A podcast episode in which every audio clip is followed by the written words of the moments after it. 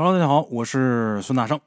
咱今天要说的这第一个故事啊，鬼友说他小学的时候是在微山湖畔长大的。微山湖这个地方啊，是一个很有历史的地方，也有很多恐怖诡异的传说。哎，咱们鬼友小的时候呢，在这长大的，小学时候在这上的。他当时的班主任呐，据咱们鬼友描述啊，是一个半秃子。哎，半秃子还不是全秃。他这班主任当年上课的时候啊，特别喜欢给他们讲故事。好多故事都特别稀奇古怪，异常的恐怖。哎，今天呢，咱就来说说他这班主任。他这个班主任呢，平时呢也带教别的课。咱们鬼友上小学的时候啊，他们那个课程表里边有这么一门课叫自然课。我不知道这个自然课呀，大伙儿有没有上过啊？反正大山我小的时候是有这门课。哎，这自然课呀是比较闲的课，就像大山我小的时候啊，这自然课基本就都是自习，或者说老师把这个。书里的内容给大伙读一遍就拉倒了，剩下你们爱干嘛干嘛吧，基本都是这样。像大上我小的时候啊，咱们那个小学呢，这课程还算是比较丰富。哎，语文、数学、英语这不用多说，剩下什么美术啊、音乐课呀，这都有。还有什么劳动课呀、体育课呀、呃，自然课呀、社会课呀，哎，其中就包括这自然课。这课很闲的，基本上哪个学校上这课也没有什么好好讲的。哎，咱们国有他们那儿也是。他小学的时候，他们这班主任就是教自然的，哎，一到上这自然课的时候，这老师呢也不讲课本里的内容，反正有的时候也读一读里边的内容啊，基本上都是给咱们国友他们讲故事，讲的也不是什么《水浒》《三国》《西游记》的，最喜欢讲的就是一些特别离奇的传闻和秘闻，讲的大部分的故事都是发生在徐州这个地方。这老师说徐州这地方啊很危险，煞气大。他经常讲说，在解放以前呢，徐州这边全都是老坟圈子，一座挨着一座，一到晚上就有山精鬼怪出来吸阴气，说这特别吓人，说人要是碰见了那就完了啊。他还讲啊，说在中国呀有很多隐士的秘密门派，俗称隐门，他们也不问世事，也不参政，但是对国运负责，镇守九州国运这事儿他管。话说每一代君王啊，在执政的时候，隐门都会送给他九根龙牙钉。这龙牙钉啊，就是用龙的牙齿打磨成的，几尺长，坚硬无比。哎，这九根龙牙钉啊，是封国运的，分别钉死在九州鬼窟入口的地方。他说，当年呢，高人发现老蒋气数尽了之后呢，就派人收走了这徐州的龙牙钉。这龙牙钉这么一拔走，马上阴风四起，大雾弥漫，好多妖魔鬼怪全出来了。所以当年呢，打淮海战役的时候，国军是兵败如山倒，那人吓都吓死了，哪还能打仗？哎，后来淮海战役之后呢，好多高人连续做了半个月的法事，在底下埋了无数的法器，才重新的封住了这鬼窟。哎，大家伙听前面讲这些，是不是觉得这班主任看着好像是世外高人一样？嘿，咱们鬼友说呀，可不是，怎么的呢？每次放学以后，他这班主任老师啊，就拉着大粪车。在当时呢，农村有一种架子车，就大平板车。这车是牲口拉的，有牛拉，有这个驴拉，有骡子拉。但是好多人养不起牲口，怎么办呢？拿这平板车搞人拉。他这个半秃班主任，每回放学之后就拉着这车去清理学校，包括村里的一些旱厕。干嘛呀？因为这些东西啊，在当年啊。没钱买化肥啊，那这可是最好的肥料了，再好不过了。农家肥嘛，放地里边给地增氧。哎，咱们鬼友他们放了学，在路上打打闹闹，经常能看见他们望而生畏的班主任跟一头倔驴一样，拉着一辆大粪车，昂着头往厕所跑。哎呀，咱们鬼友说呀，这姿态呀，确实让人尊重不起来呀。哎，不过后来发生了一件事儿，咱们鬼友他们这些小家伙才觉得，哎。这老东西可能还真是个高人呐，而且还有点深不可测的意思。怎么呢？有那么一年呢，他们校长啊，请来一个很厉害的人物，一个著名古道观的老道长，老的眉毛都是雪白的。请这人来干嘛呢？给这些孩子们做报告。啊，也奇了怪了，请老道士来他们学校做什么报告啊？但是咱们鬼友他们讲话了，让听听呗，反而比上课强。哎。大家伙搬着小板凳就去了操场，也没人听。大家伙都在下面比赛挖地洞，啊！就这时候，咱们鬼友他们这个班的秃顶班主任走过来之后，在底下听了听，小声说了几个字：“什么呢？一派胡言。”说完之后，他的班主任背着手就走了。后来那个做报告那老道长看见他之后很激动，立马站起来，报告也不做了，扯着道袍就追他。他们这秃顶班主任在前面慢慢悠悠的走，背个手啊。这老道士在后边拼命的跑，但是怎么都追不上他，急得差点摔倒。哎呦，把这些孩子们呢给乐坏了。那么说这老道士到底为什么会追他？咱们鬼友他们呢也问过这个他们这秃顶班主任，但是他这班主任跟他们说啊，说的时候毫不在意，就说这老道士他们那道观呢欠他一个人情。咱们鬼友他们当时啊岁数还小，还不能理解这句话的含义。就觉得一个老道士啊追咱这秃顶老师跑挺有意思，也没觉着怎么的，哎。可是等长大之后再想这事儿，那老道长他所在的那个道观是中国四大古观之一，那老道长恨不得都是活神仙一样的人物。那到底是什么样的高人才能让一座千年古观欠他一个人情？不过当时咱们鬼友他们真不觉得他这班主任是个高人。那秃顶再加那减分的形象，咱说实在跟高人不沾边，太不像了。而且那个儿也真是不高啊。那么咱说他们这秃顶班主任呢，没儿没女，但是有一个孙子。这孙子呢，用咱们鬼友当地话来说，是个鹰呱呱。怎么呢？头特别大，是个傻子，经常跟在他这个班主任后边淌着哈喇子。那么说没儿子哪来的孙子呢？有。他有儿子有儿媳妇，但是儿子儿媳妇去哪儿了就不知道了。反正没见过。他讲课、种地、捡粪，拼命挣钱，都是留着给这孙子治病了。按说这个就他这种病啊，是天生的，胎带的，就娘胎里带的，这病治不好。没成想，万没想到，他这个孙子真让他的爷爷给治好了，也就是这秃顶班主任给治好了。这秃顶班主任呢，每天给他这孙子熬药，带他这小孙子去学校。教他用这毛笔画画，偶尔呢还在大中午的让他这小孙子对着太阳在那站着，当然时间站的不是很长啊，站一会儿。他那孙子一开始什么都不懂，就是痴痴傻傻，一天就是傻笑，淌哈喇子。后来这眼睛啊慢慢就亮了，人也变机灵了，最后居然变得跟正常人没什么两样。哎，再之后啊，这秃顶班主任就消失了。他走的时候呢，除了他这小孙子，什么都没带。就带了一个小本子，这小本子里边密密麻麻记的，还是毛笔写的，看着特别像鬼画符一样的东西，谁也看不明白里边写的到底是什么。哎，他教他这个小孙子写字也是用毛笔写，写的就是这种鬼画符一样的东西。哎，临走之前呢，他这老师啊，给他们每个人鞠了一躬，诚诚恳恳的要谢这帮孩子们，之后又让他这小孙子给他们磕头。极其正式的磕了一个头，给大伙都磕懵了，也不知道为什么。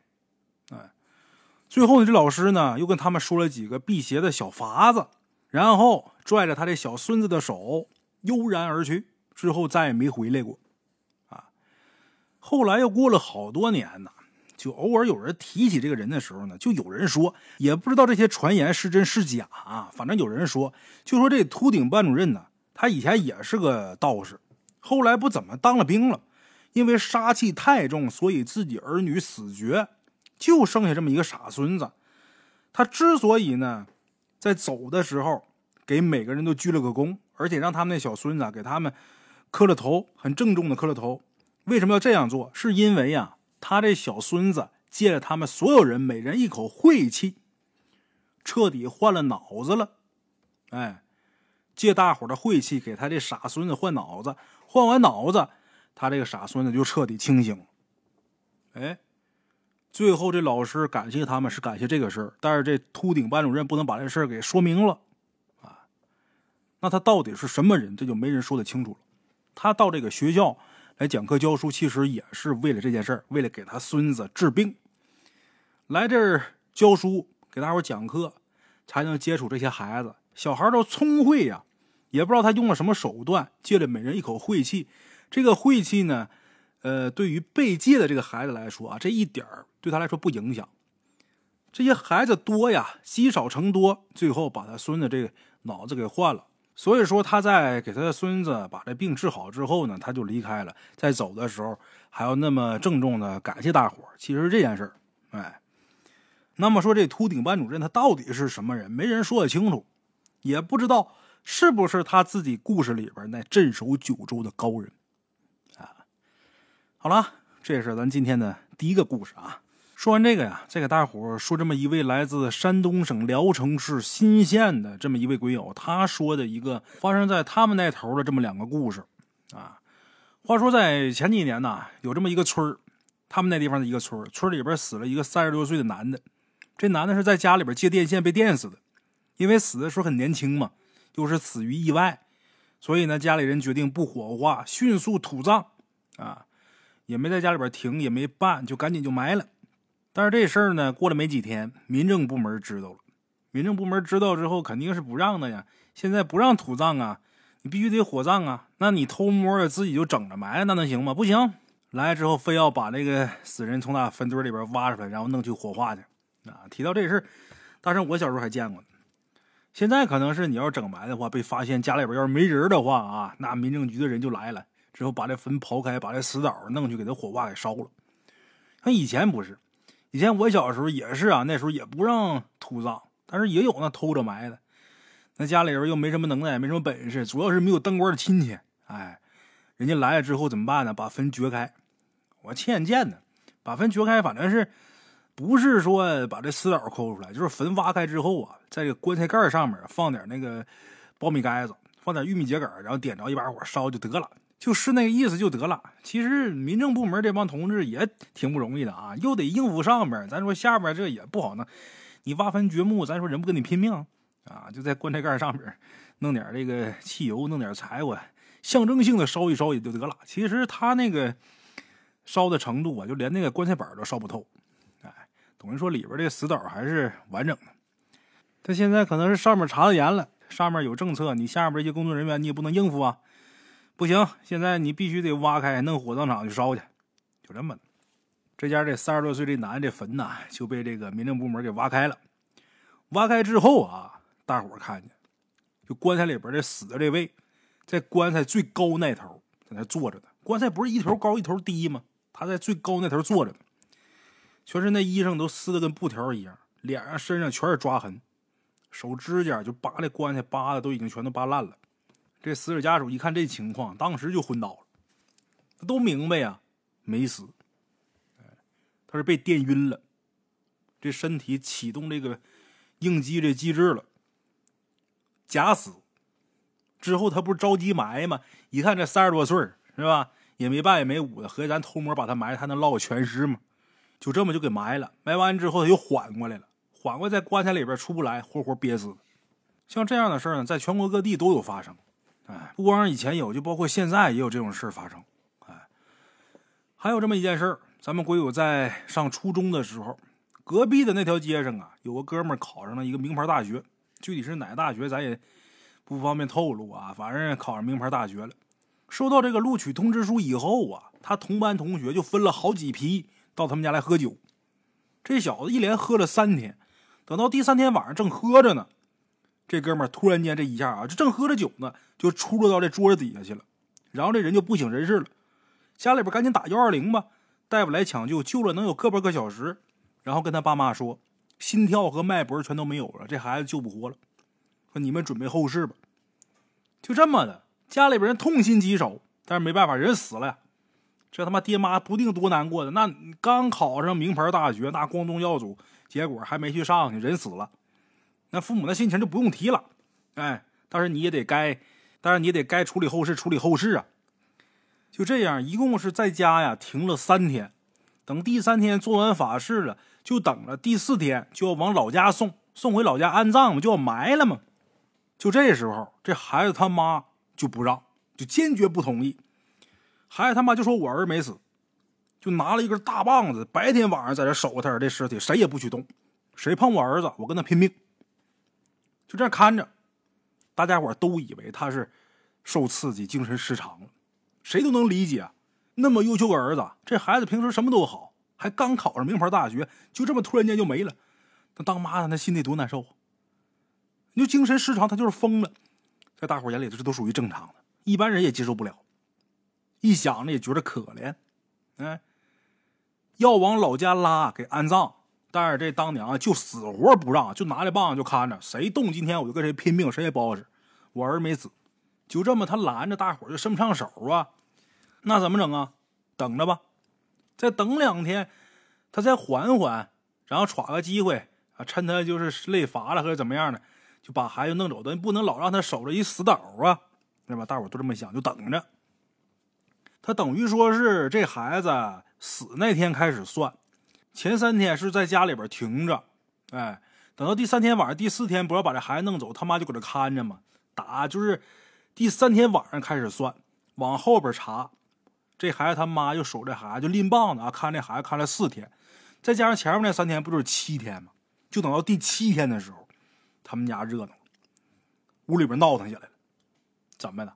这孩子活了，就这小子活过来了，怎么回事啊？那么他妈为什么就坚信他这儿子没死呢？后来他妈说啊，当时是夏天。这死人身上都有死人味儿，就他妈抱着他哭的时候，他妈就发现这孩子这个脸上和身上啊，除了酒味儿没有别的异常。如果人死了，你夏天说那么热，放几天身上肯定会发臭，有臭味儿。他妈那时候就说，这孩子身上怎么没有这个臭味儿？怎么除了酒味儿别的没有呢？有那个假明白的啊，他那喝酒喝的啊，那身里边有酒精，是酒精的作用。他妈就觉得啊，不是那么事儿。就闻他儿子这个鼻子、啊、嘴边啊，就包括身上，就没有那股臭味就没有死人身上的臭味而且看这个面部表情，就不像正常死人的面部表情那么狰狞，或者说啊，浑身不像正常死人那么僵硬，身子是软和的。你看摸脉搏没有，摸心跳没有，但是浑身是软和的。你看他那面部表情也不像死人那么僵，瞅着就像睡着了一样。哎，就这么的。他妈就一直坚信说：“我儿没死，谁也别动。”他就在那看着，结果又看了四天，这孩子真醒过来了。那要是给拉回老家给埋了，那不就跟前面那故事电死那哥们一样了吗？那必死无疑呀！所以大家伙一定要注意，身边如果说碰到了、遇见了猝死的人，不光是这个喝酒猝死，他包括其他的这些这个猝死的原因，就有猝死的人，切记先别着急下葬，也别着急火化，先放两天看看。你看，现在有规定说不让这个土葬，必须得烧，这个咱得遵守规定，是吧？但是可没说不让在家里边放着。如果有这种猝死的，先放放看看，放几天，以免有这种假死现象。然后最后这人明明能活，那往火化炉里一推，那不直接就成灰了吗？像以前真有这种事发生。以前那个火葬场啊，在呃刚实行火葬的时候，家属是可以看着这个。火化工在那儿工作的，就是说怎么烧的，你是能看见的。等到后期就不让看。你现在要上火葬场，你看不见那里边的炉怎么工作，这这这死岛怎么推进去，怎么怎么弄出来，你看不着。你只能说在那窗口领骨灰。为啥不让看？就是因为会有这种情况发生。就这人是假死，结果进炉里边之后，油浇上火点上了，一烧他妈又活了，来里边叫啊，那他妈多他妈吓人呢！那家属看见得什么样？那不得拼命？另外一个，那油都浇上，那火都点着了，你想救也救不了了呀。那开炉门那会儿特别危险，那炉门也打不开。那家属如果在身边的话，那你不管危不危险，他肯定上去打开去。这一打开，不定出多大事故呢。所以这种情况嘛，这火葬场也特别无奈。你说你医院人给出这个医学死亡的证明了，那送到人家去，人给烧，人也不知道你这玩意儿到底怎么事儿。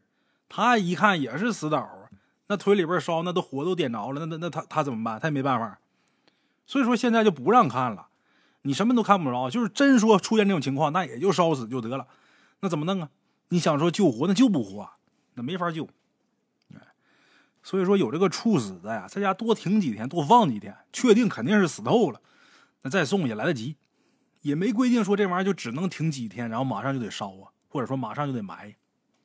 哎，好了，呃，这故事啊就给大伙说到这儿。接下来啊，大圣再给大伙讲一个啊。接下来要讲这个故事啊，是鬼友从他酒桌上听来的这么一个故事。讲这故事的人呢，是多年前的一位老兵啊。这老兵啊，在出这事儿的时候，据说他正在服役啊。当年对这个事儿呢，管控很严，上级不允许随便乱传。曾经有一个班长啊，因为私下跟战友聊这事儿，结果被查房听见了，还给了一个处分。哎，据说这事儿呢是发生在文革期间，在东北呀有这么一个军分区，这军分区呢在山里边有这么一座弹药库，这弹药库爆炸了。哎，地方的消防大队接到报警之后呢，迅速调集所有的消防力量赶过去扑救。经历过那场事故的人说，火灾现场弹片乱飞，爆炸声此起彼伏。驻守弹药库的人呢，死伤严重。最后呢，这大火是被扑灭了，但是具体的伤亡情况高度保密，不让说。这件事在当时啊，只不过是简单的报道了一下。那时候那消息呢，不像现在这么灵通，但是经历过的人永远都不会忘记那可怕的爆炸场景。有很多战士牺牲在火场，根本就没有逃的机会。还有的战士是被派上去救火的时候炸死的。那时候战士也勇敢也听话，首长一声令下，人就冲上去了。结果当场被炸得血肉模糊。